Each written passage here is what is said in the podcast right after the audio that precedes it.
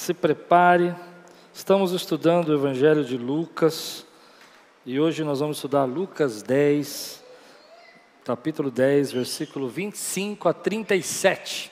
Se você está pronto para falar conosco, levanta a tua Bíblia bem alto e diga assim: Essa é a minha Bíblia.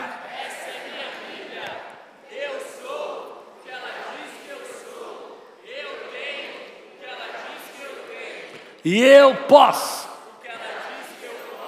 Abrirei meu coração. E nunca mais serei. Amém. Glória a Deus. Lucas 10, uma das parábolas que eu mais gosto na Bíblia, a parábola do bom samaritano.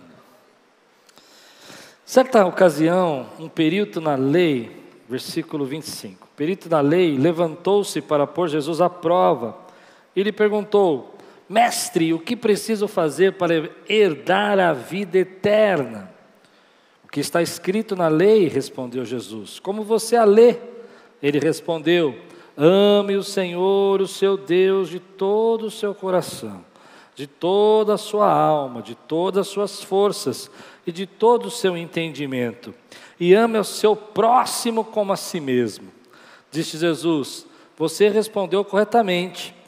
Faça isso e viverá. Mas ele, querendo justificar-se, perguntou a Jesus: E quem é o meu próximo? Em resposta, disse Jesus: O homem descia de Jerusalém para Jericó, quando caiu nas mãos de assaltantes. Esses lhe tiraram as roupas, espancaram-no e se foram, deixando quase morto. Aconteceu estar descendo pela mesma estrada um sacerdote quando viu o homem, passou pelo outro lado, e assim também um levita, quando chegou ao lugar e o viu, passou pelo outro lado. Mas um samaritano, estando de viagem, chegou onde se encontrava o homem, quando viu, teve piedade dele. Aproximou-se, enfaixou-lhe as feridas, derramando nelas vinho e óleo. Depois colocou sobre o seu próprio animal, levou-o para uma hospedaria e cuidou dele. No dia seguinte, deu dois denários aos hospedeiros e lhe disse: Cuide dele, quando eu voltar, pagarei todas as despesas que você tiver. Qual desses três você acha que foi o próximo do homem que caiu nas mãos dos assaltantes? Aquele que teve misericórdia dele, respondeu o perito na lei. Jesus lhes disse: Vá e faça o mesmo. Vamos orar? Senhor, fala conosco nessa manhã. Que as minhas palavras não sejam nem mais nem menos daquilo que o Senhor quer falar conosco. Que haja, Senhor, a força do Teu Espírito, o direcionamento, Senhor, nossos corações abertos, nossos ouvidos atentos àquilo que o Senhor quer falar conosco hoje. Em nome de Jesus. Amém. Quando a gente olha para esse texto, tem tantas informações importantes, a conversa com o perito da lei, a parábola de Jesus.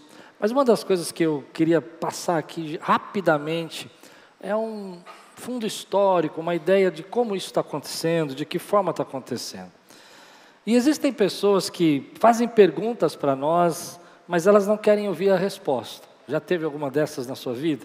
Que perguntou coisas para você, mas ela não está disposta a te ouvir, nem quer saber a sua versão, nem quer saber a sua opinião.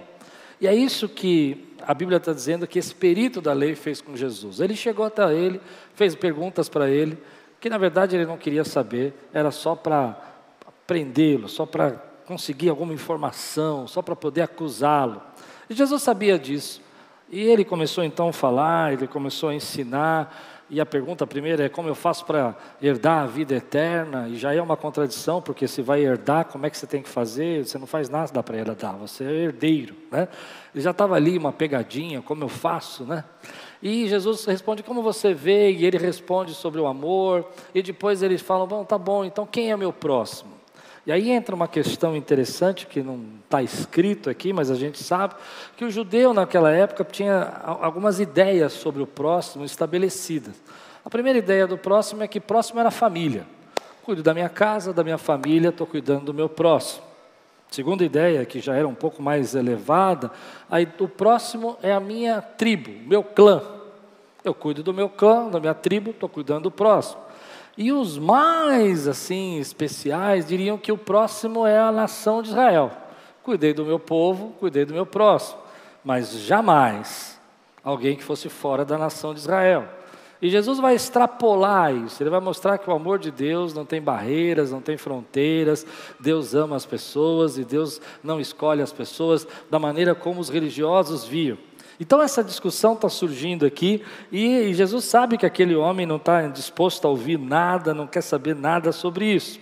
Mas ele vai ensinar esse homem que o amor de Deus extrapola as nossas culturas, os nossos preconceitos e a nossa religiosidade.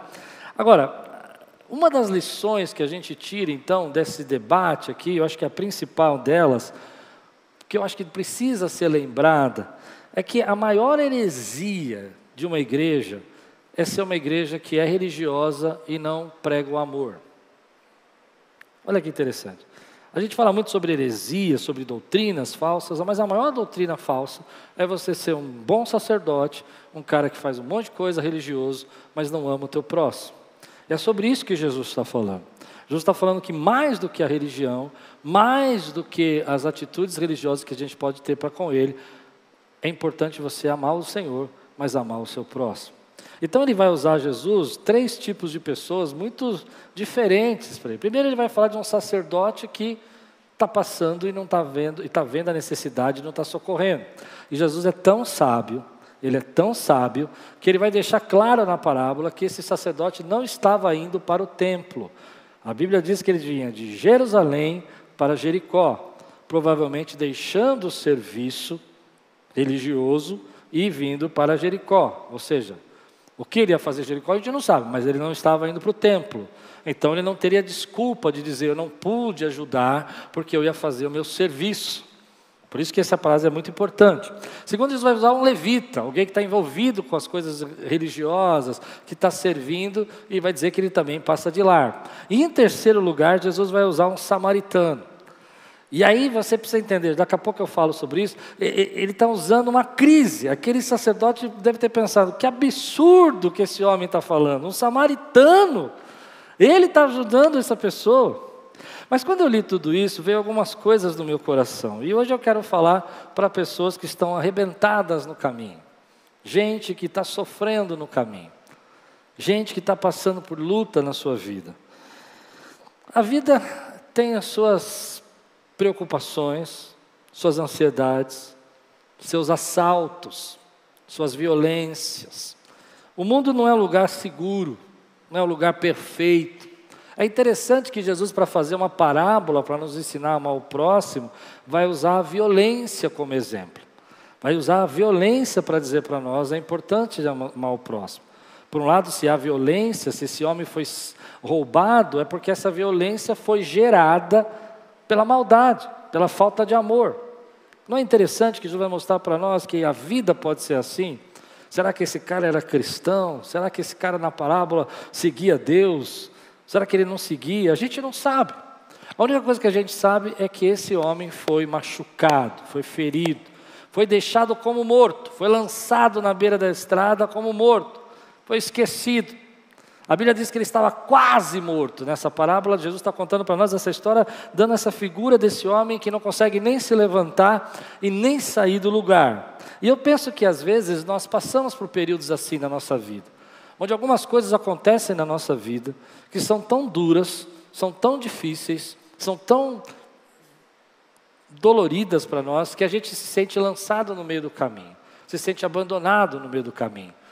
Às vezes são uma quebra de aliança, alguém que te trai, uma pessoa que te fere, alguém que te machuca de um jeito que você não consegue se levantar, um relacionamento de anos que se acaba, uma traição, alguém que você deu dedicou a sua vida, que você jamais esperava que fosse falar isso de você, e ele fala isso de você, e você começa a guardar esse sentimento.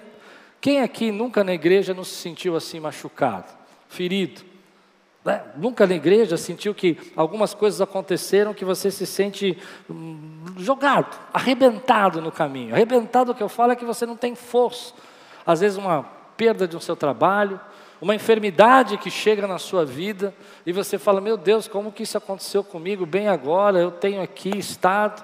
E de repente você fica procurando para o lado e vendo se tem alguém para te ajudar, se tem alguém que você pode confiar, se tem alguém que você pode contar e essa pessoa passa de largo para você. Aliás, até te evita, porque os seus problemas são trabalho para ela, seus problemas são complicações, você está sangrando demais, você está sujo pelo sangue demais. Eu não quero me contaminar com isso. Eu não quero viver o teu problema. Eu não quero sentir a tua dor. Eu não quero passar por isso. Então hoje eu quero falar de uma coisa que eu nunca preguei nesse texto.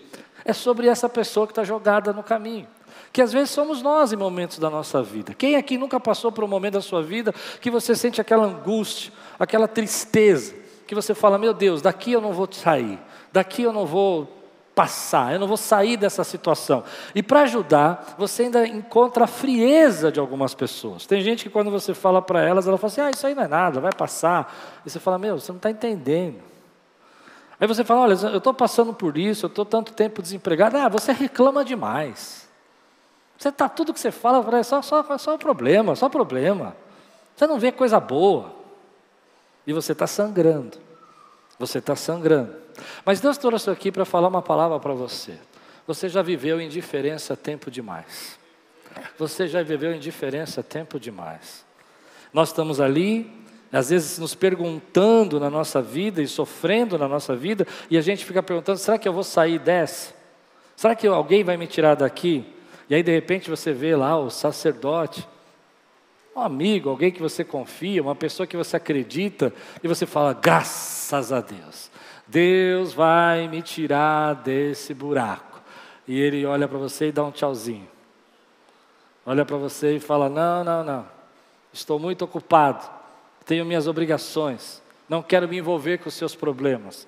Não quero sentir a sua dor. E aí você vê outra pessoa vindo e fala: Deus está me ouvindo. E essa pessoa atravessa a rua. Ela faz que não te vê. Quem já não passou assim? Quem nunca sofreu? Quem nunca teve nessa situação de se sentir tão triste, tão angustiado, que se sente arrebentado por Deus? Foi roubada a tua esperança, foi roubada a tua fé, foi roubada a tua alegria, foi roubada a tua confiança e você se sente ali largado no caminho. Mas eu quero trazer uma palavra para você. E eu gostaria que você recebesse essa palavra. Deus te vê e Ele envia as pessoas para te socorrer. Deus te vê e Ele levanta os samaritanos na sua vida.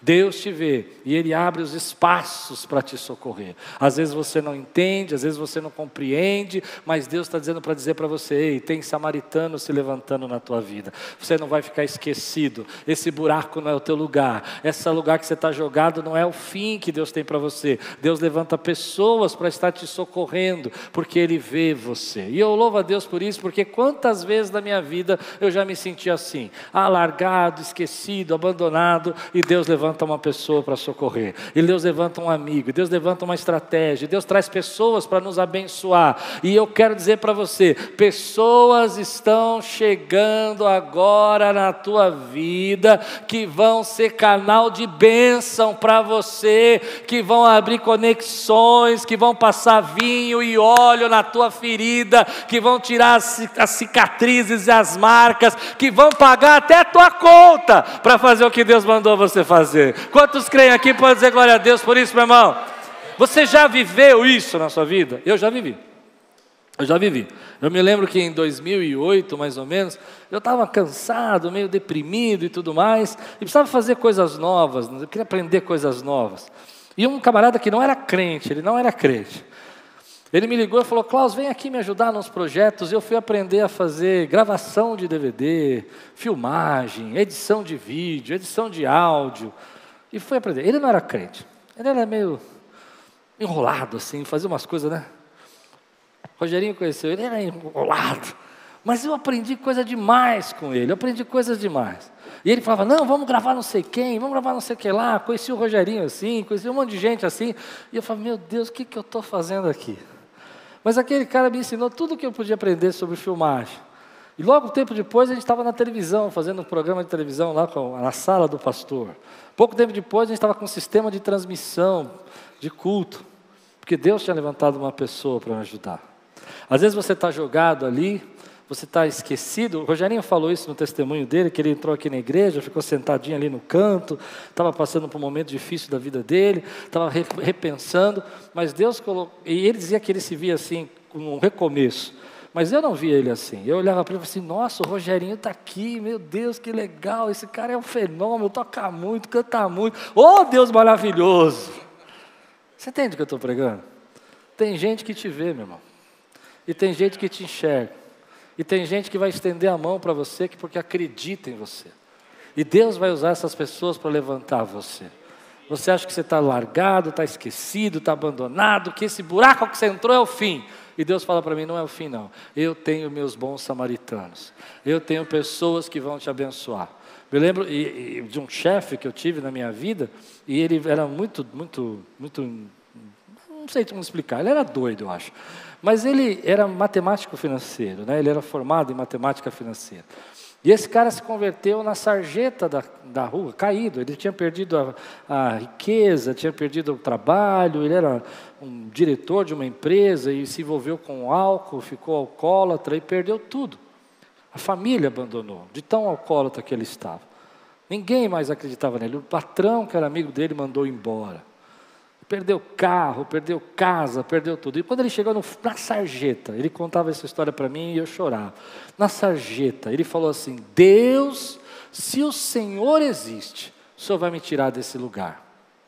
Pouco tempo depois, ele conheceu uma moça, que era cristã, que falou de Jesus para ele, se apaixonou por ela, casaram. Ela cuidou dele, ele abandonou o vício deixou de ser alcoólatra. Foi recontratado na empresa onde eu conheci, no mesmo cargo que ele tinha antes. Porque Deus vê você. Porque Deus levanta os seus. Está chegando gente aí para te abençoar. Está chegando gente para cuidar de você. Está chegando gente para ver você. Teve muita gente que já passou de largo, muita gente que não te respeita, que não te considera, ou que nem acredita em você, mas Deus vai levantar gente que acredita em você. E vai colocar essas pessoas para fazer conexões, para trazer salvação, transformação, mudança, cura, bênçãos de Deus. E eu creio muito que eu estou dizendo. Deus está trazendo pessoas para sarar você. Você precisa ser sarado e Deus vai sarar você. Em momentos que a gente não acredita nisso. Tem momentos que a gente acha que a gente não vai ter ninguém, mas Deus levanta pessoas para te ensinar, para te sarar, para te incentivar. Você crê nisso? Agora, o que é interessante nesse texto é que quando o perito ouviu essa história, eu imagino, a, na minha forma de entender, né, a cabeça desse perito da lei e da tradição religiosa, ele deve ter ficado muito frustrado.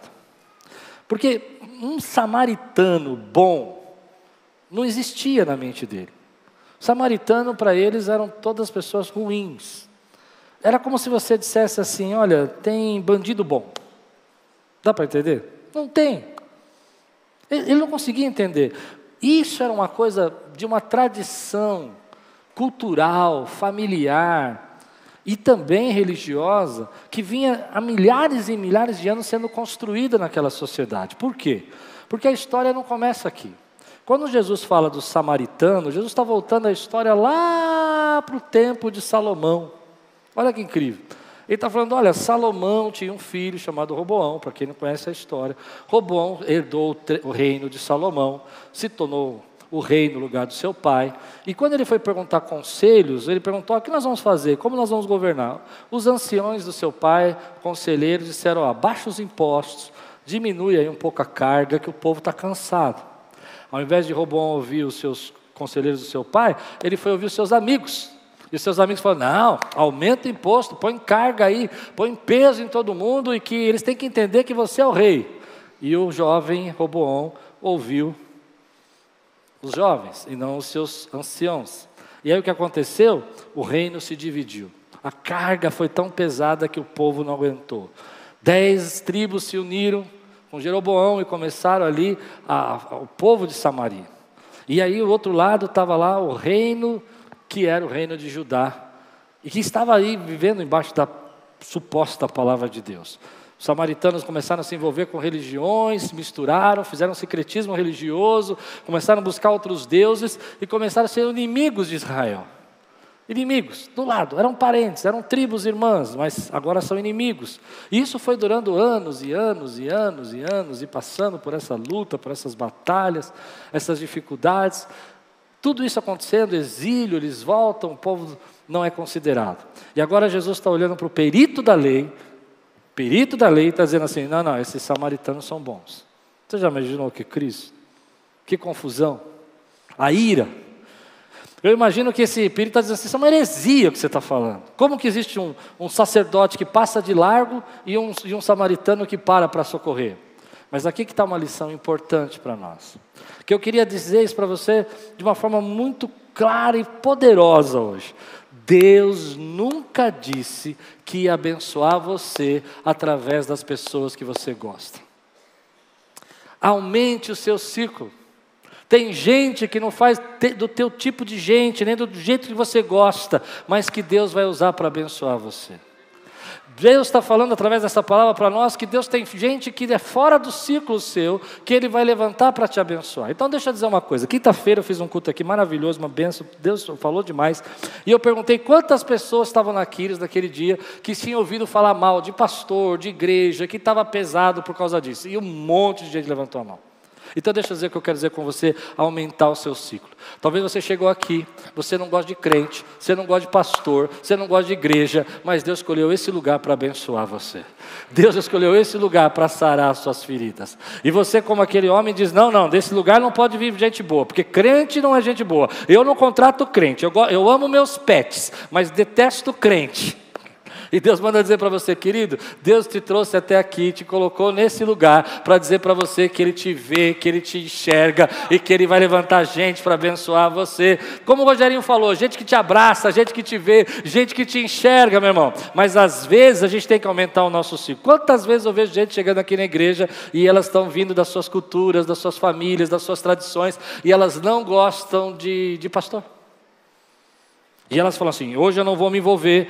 Deus, eu vou lá, eu vou lá porque meu parente está me convidando, meu primo está me convidando, mas eu não vou me envolver. Não adianta, eu não quero saber. Ninguém vai fazer minha cabeça. Realmente, ninguém vai fazer sua cabeça, mas o amor de Deus vai te tocar. O amor de Deus vai te incomodar, porque Deus te trouxe aqui para dizer para você que Ele vai levantar pessoas que não são as pessoas que você imagina, que não fazem parte. Não é o tipo de gente que às vezes você gosta, mas Ele vai levantar para te abençoar. E às vezes essas pessoas é o povo que Deus te trouxe aqui hoje para você ouvir. Aí você fala: Não, Deus, eu não quero. E Deus fala: Eu nunca disse que ia te abençoar com as pessoas que você quer. Eu disse que eu abençoar com a gente que eu quero te levar para abençoar. E às vezes a igreja é esse lugar. A gente chega com as nossas tradições, teu pai fica sabendo que você deixou de ser tal religião para ser cristão, ele vai ficar maluco com você. Sua mãe, se soubesse se você se batizou, ela te deserda.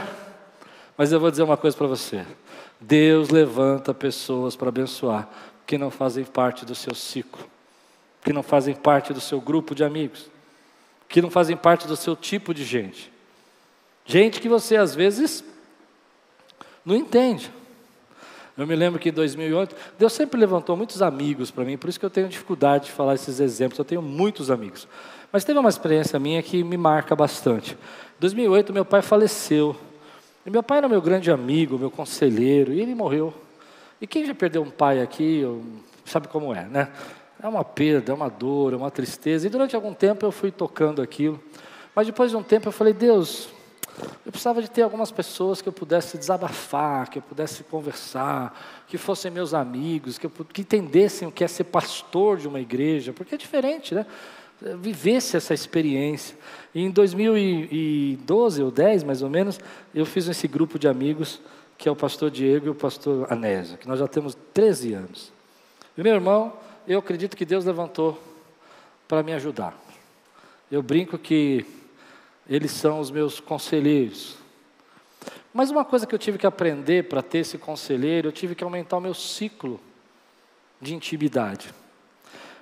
Porque as doutrinas não são iguais. Tem coisas que um pastor acredita que eu não acredito, tem coisas que eu acredito que o outro não acredita. E logo no começo eu percebi que se a gente ficasse discutindo as coisas que nós não concordamos, a gente não ia sair do lugar nunca. Então, às vezes, você está tão preso no teu ciclo, porque você quer que pessoas pensem como você, ajam como você, acreditem no que você acredite, falem como você fala, brinquem como você brinca. E Deus nunca disse que para te abençoar ia levantar gente que você gosta, gente que você concorda. E você não abre o teu ciclo. E Deus está levantando pessoas que você não enxerga que você não consegue reconhecer. Então, o tema da mensagem de hoje é assim: Deus te enxerga. Mas você também precisa enxergar o que Deus está fazendo na tua vida. Me lembro de uma irmã falando comigo, dizendo assim: Pastor, é, ninguém falou comigo, ninguém veio me visitar na igreja. Eu falei: É mesmo, irmão, mas eu, eu falei com a pastora Fulana, ela te, foi te visitar. Não, não, ela foi. E o irmão também foi. Foi, pastor, mas não foi ninguém da igreja. Eu entendi o que ela quis dizer. Não foi ninguém que ela vê, ninguém que ela queria. Eu não estou julgando, porque eu, a gente é assim. Pode ter mil pessoas falando com você, mas se você não tiver aquela pessoa, você fala assim: ninguém falou comigo hoje. Ninguém me cumprimentou. E Deus está falando para mim: cara, enxerga que Deus está trazendo outras coisas para você. E que às vezes esse samaritano que vai chegar na tua vida, é gente diferente de você, que não gosta do que você gosta, que não ouve o que você ouve, que não, não dança com a música que você dança. Mas Deus levantou ele para abençoar você. Deus levantou ele para ajudar você. Aumente o teu ciclo.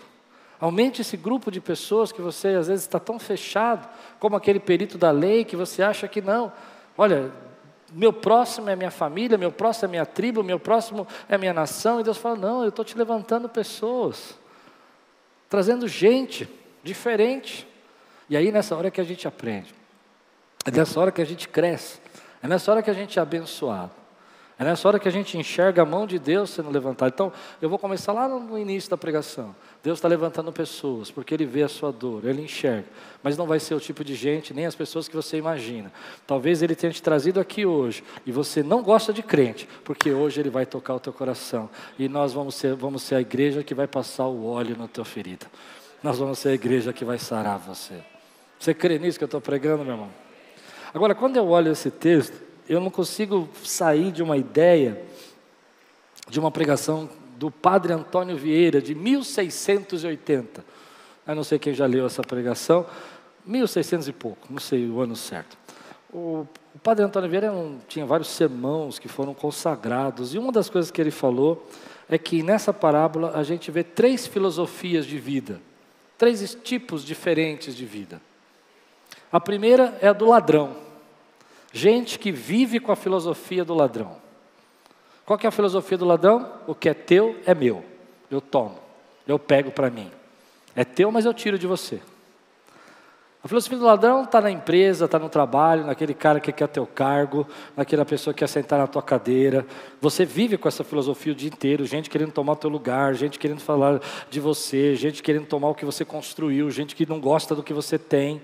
E está aí, você está vivendo com ela. E às vezes nós, como cristãos, somos contaminados por essa filosofia. Temos a mesma ódio, a mesma ira, olhamos para a pessoa, nossa, mas aquele irmão fez isso, aquilo, e a gente não está percebendo que a gente está vivendo pela filosofia do que é teu é meu, eu tiro, eu tomo, é meu. Segunda filosofia que eu acho muito perigoso e muito comum no meio da igreja é a filosofia do que é teu é teu, que é meu é meu. A gente dá até um, um jargão para isso. Ema, ema, ema, cada um com seus problemas. Né? Você é teu, é teu, o problema é seu, você que está passando por isso, a luta é sua. E às vezes a igreja se torna fria com isso. Quando ela entra nessa filosofia, nessa mentalidade da igreja, onde ela começa a ser a filosofia de que tem tirado o povo, ou a filosofia do que você tem os seus problemas, eu passo de largo, a gente começa a viver isso dentro da nossa fé, a frieza se estabelece na igreja. Mas a terceira filosofia que eu acho um, um jeito certo de viver, o jeito maduro de viver, é o que é meu é teu. E é isso que Jesus está ensinando nesse texto. Vamos pensar um pouquinho quando a gente é criança. Quando você é criança, como é que você pensa? Você, quando a criança faz o seguinte, ela olha para você e fala assim: o que é teu é meu. Ela não quer pedir por favor, ela mete a mão no prato, ela rouba o doce, porque ela é imatura, não é verdade? Ela não quer saber, ela, ela pega o controle, ela desliga o seu canal de televisão, porque ela acha que o que é, te, o que é teu é dela. Quando você começa a ficar um pouco mais sofrido na vida, machucado e ferido com a vida, você vai para essa filosofia da apatia. O que é teu é teu, o que é meu é meu, se vira, eu tenho que cuidar de mim mesmo, eu tenho que pensar em mim, cada um com os seus problemas. Mas Deus não tem nada disso para nós. Mas quando você está cheio da alegria, cheio do Espírito, cheio do amor de Deus, cheio da graça de Deus, Deus inflama o teu coração, escuta, Deus enche o teu coração com uma angústia, uma necessidade. Você vê a urgência, você vê quem está caído no chão, você vê quem está ferido, você vê quem sofre, e aí você diz: Não, não, eu preciso fazer alguma coisa, porque o Espírito te empurra, o Espírito te compele para fazer, e você fala: Meu Deus, eu preciso ser a resposta, eu preciso ser a, a solução, eu preciso ajudar. E é nessa hora que Deus enche o teu coração. Às vezes é por meio de uma luta, meio, às vezes é porque você ficou no meio da estrada e você sabe o que é ficar no meio da estrada. Você já caiu lá, você já se machucou e Deus levanta você e diz assim: Ei, eu vou colocar uma urgência, eu vou colocar uma sede, eu vou colocar uma necessidade dentro de você, eu vou colocar uma, uma angústia dentro de você. E você fala: Deus, por que, que eu estou sentindo isso? Porque eu vou te ensinar a ser maduro, eu vou te ensinar você a amar, eu vou ensinar você a entender o que que é teu é deles. Então se envolva. Então se envolva. Porque a vida é assim. A vida, uma hora você está no meio do caminho. E você está ferido e machucado.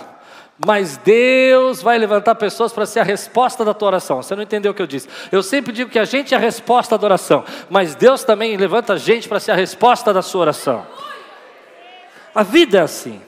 E Deus tem essas pessoas, elas estão chegando, elas estão vindo, elas estão sendo levantadas. Não é o tipo de gente que eu gosto, não é o tipo que eu entendo, mas Deus levanta, porque Ele não vai me deixar na beira do caminho. Mas por outro lado, Deus também me inflama, Deus me faz enxergar, Deus me faz enxergar suas urgências, Deus me faz enxergar suas necessidades, Deus me faz enxergar aquilo que eu não consigo mais aguentar. Ele fala tem órfão, tem pessoas que estão sendo alimentadas, tem gente que precisa ser cuidada, tem pastor na, na Índia sofrendo perseguição. Meu irmão, Deus vai inflamando você, Deus vai inflamando você, se envolva! Porque Deus está derramando sobre você a graça dele. Se envolva. Não caia nessa indiferença. Não caia. Posso ir mais fundo nisso? Não seja apático. O que é o apático? É o cara que está vendo tudo acontecendo e fala assim: não tem nada a ver com isso. Está do lado dele, mas ele pula. Deus não chamou você para apatia. Deus vai te dar o dom para você ter empatia, que é o sentimento de olhar o outro e falar: tem criança, tem jovem, tem adulto. Deus vai levantar você mas você se, se envolver. Então, para mim, a maneira da gente viver é que às vezes a gente está lá, caído e derrubado, e Deus está levantando pessoas. Mas às vezes Deus está te levantando e dizendo: Eu vou fazer você enxergar, e vou colocar tanta, tanta sede, tanto desejo, que você vai se envolver, porque esse é o jeito de eu te amadurecer. Esse é o jeito de te amadurecer. Você já viveu muito tempo pensando que é meu é meu, que é teu é teu, mas agora eu vou te pôr empatia, eu vou te pôr necessidade. Vou te pôr desejo de ajudar. Vou fazer você amar. Porque é isso que Deus quer ensinar você. É amar o próximo. Esse é o processo de Deus na nossa vida. Esse é o processo de Deus na nossa vida. Tem uma hora que você tem que amar, meu irmão. Porque senão você não cresce. Você não desenvolve. Tem uma hora que você tem que ter empatia. Tem uma hora que você para de falar dos outros, de reclamar dos outros, porque você começa a ter empatia. Tem uma hora que você para de ficar nervoso com as coisas que você não concorda, porque Deus começa a te dar uma urgência no seu coração. E Ele vai usar você para fazer isso. Envolva-se. Envolva-se. Ah, pastor, me envolvi, mas eu fiquei jogado no caminho. Fique tranquilo, Ele tem as pessoas certas para levantar para você. Ah, mas agora eu vou ficar na minha. Não, não, não. Deus não chamou você para apatia. Não, mas agora, agora você vai ver que é meu é de, de, eu pego mesmo, não quero nem saber, passo por cima e faço do meu jeito, mando. Não, não, não. Ainda você está como criança, para você crescer. Deus vai te usar para levar azeite, Deus vai te usar para levar vinho, cura e alegria, dois símbolos da palavra: cura e alegria para aqueles que não têm.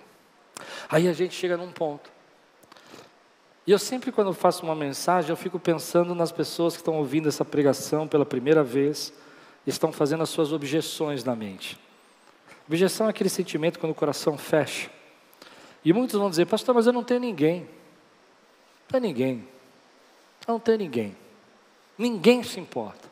Ninguém liga. Olha, minha família não liga. Muitos vieram de igrejas que no jornada eu, eu escuto isso, toda jornada de membro. Minha igreja não liga. Eu fiquei doente e minha igreja não deixava eu cantar na igreja mais. Eu fiquei do, com problemas financeiros, meus amigos foram embora. Eu tive dificuldade e as pessoas da minha família falaram que eu nunca mais ia sair dessa, para esquecer. Às vezes a gente tem esse sentimento de estar sozinho. Mas para todos os que estão sozinhos hoje, Jesus é o bom samaritano. Jesus é aquele que te vê. Então seria uma impossibilidade você estar sozinho, porque Ele sempre te vê, Ele nunca te deixa, Ele nunca esquece de você. Você pode se sentir sozinho, mas você não está sozinho, porque nesse texto, o bom samaritano é Jesus. A igreja pode ser a estalagem, a igreja pode ser o rapaz que recebeu lá para cuidar. Eu não sei o que a igreja é nesse texto, mas uma coisa eu digo para você: nesse texto, o bom samaritano é Jesus. É Ele que não te deixa passar de largo. Deixa passar de largo. Ele não deixa você caído ali. Ele te levanta. Ele pega na tua mão. Ele te sara. Ele te cura. Ele passa o bálsamo. Ele te leva. Ele paga a tua conta. Ele faz você ser restaurado. Porque Ele ama você. Você recebe essa palavra hoje na sua vida, meu irmão? Hoje o desafio nosso, querido, é saber que, ainda que a gente esteja sozinho, Deus está levantando pessoas. E eu vou terminar assim. Ainda que a gente está passando por dificuldades, e a gente acha que ninguém se importa, Deus vai trazer pessoas que fazem longe do seu ciclo. E hoje talvez você esteja na igreja pela primeira vez e veio para cá com um bico enorme. Eu te entendo. Mas Deus vai usar pessoas que estão longe do seu ciclo. Agora você quer saber o meu sonho? O meu sonho é que Aquiles nunca seja uma igreja religiosa. Que esteja mais preocupado com as atividades e o, e o poder e, o, e, e a pregação e os ritos religiosos. Dá para entender o que eu estou falando, né? Que a gente não consiga olhar quem está do nosso lado. Que a gente nunca, de noite eu vou pregar sobre isso, seja tão atarefado, seja tão ocupado com as nossas demandas espirituais e religiosas, que a gente não consiga olhar o nosso próximo. Que a gente se torne tão frio, que a gente não enxergue a dor, que a gente zombe da dor, que a gente culpe o ferido. Já viu gente que culpa o ferido? Ah, perdeu o emprego porque ele merece. Está passando necessidade porque ele não sabe guardar dinheiro.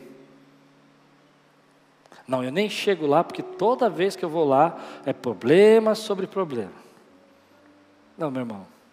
Eu sei que tem gente que tem problemas, eu entendo que tem gente que é difícil, mas não deixe o teu coração virar um coração frio, como o do sacerdote. Não, se eu não pensar em mim, quem vai pensar em mim? Deus vai pensar em você se você não pensar em você. Quando a gente não pensa na gente, Deus pensa na gente.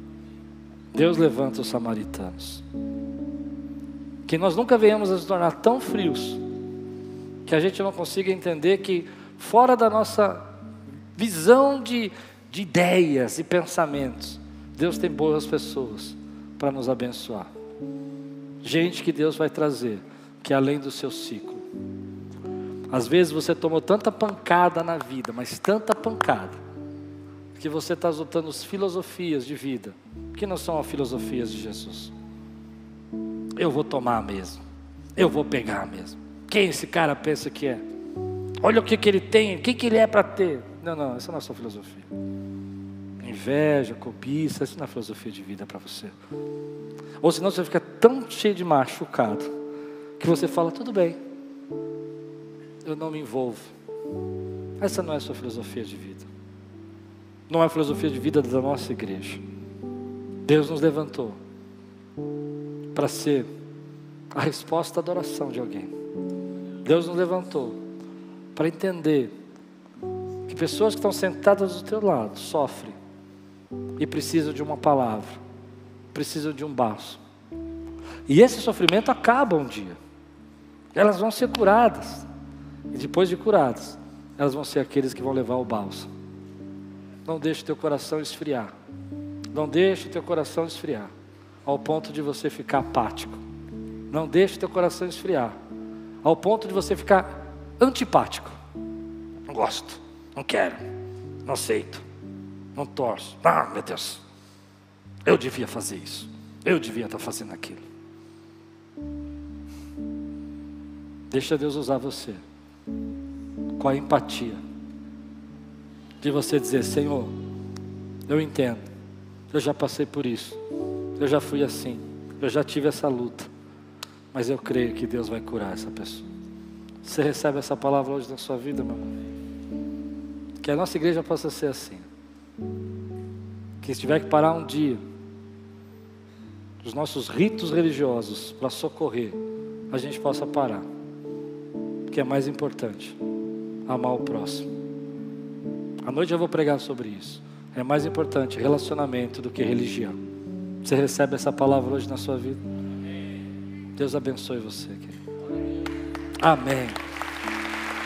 Olá, meu amigo, meu irmão, é, fico feliz de você ter assistido essa pregação. É uma bênção ter você no nosso canal. Queria lembrar você para participar e receber mais mensagens como essa, a fim de que o Google possa entregar para você as nossas mensagens. É só você se inscrever no nosso canal e ativar o sininho. Isso vai mostrar para ele que, para o Google, que é relevante a mensagem e vai nos ajudar a fazer o nosso canal crescer. Se você puder fazer isso por nós, nós agradecemos muito. Deus abençoe sua vida e espero muito que essa mensagem tenha falado com você.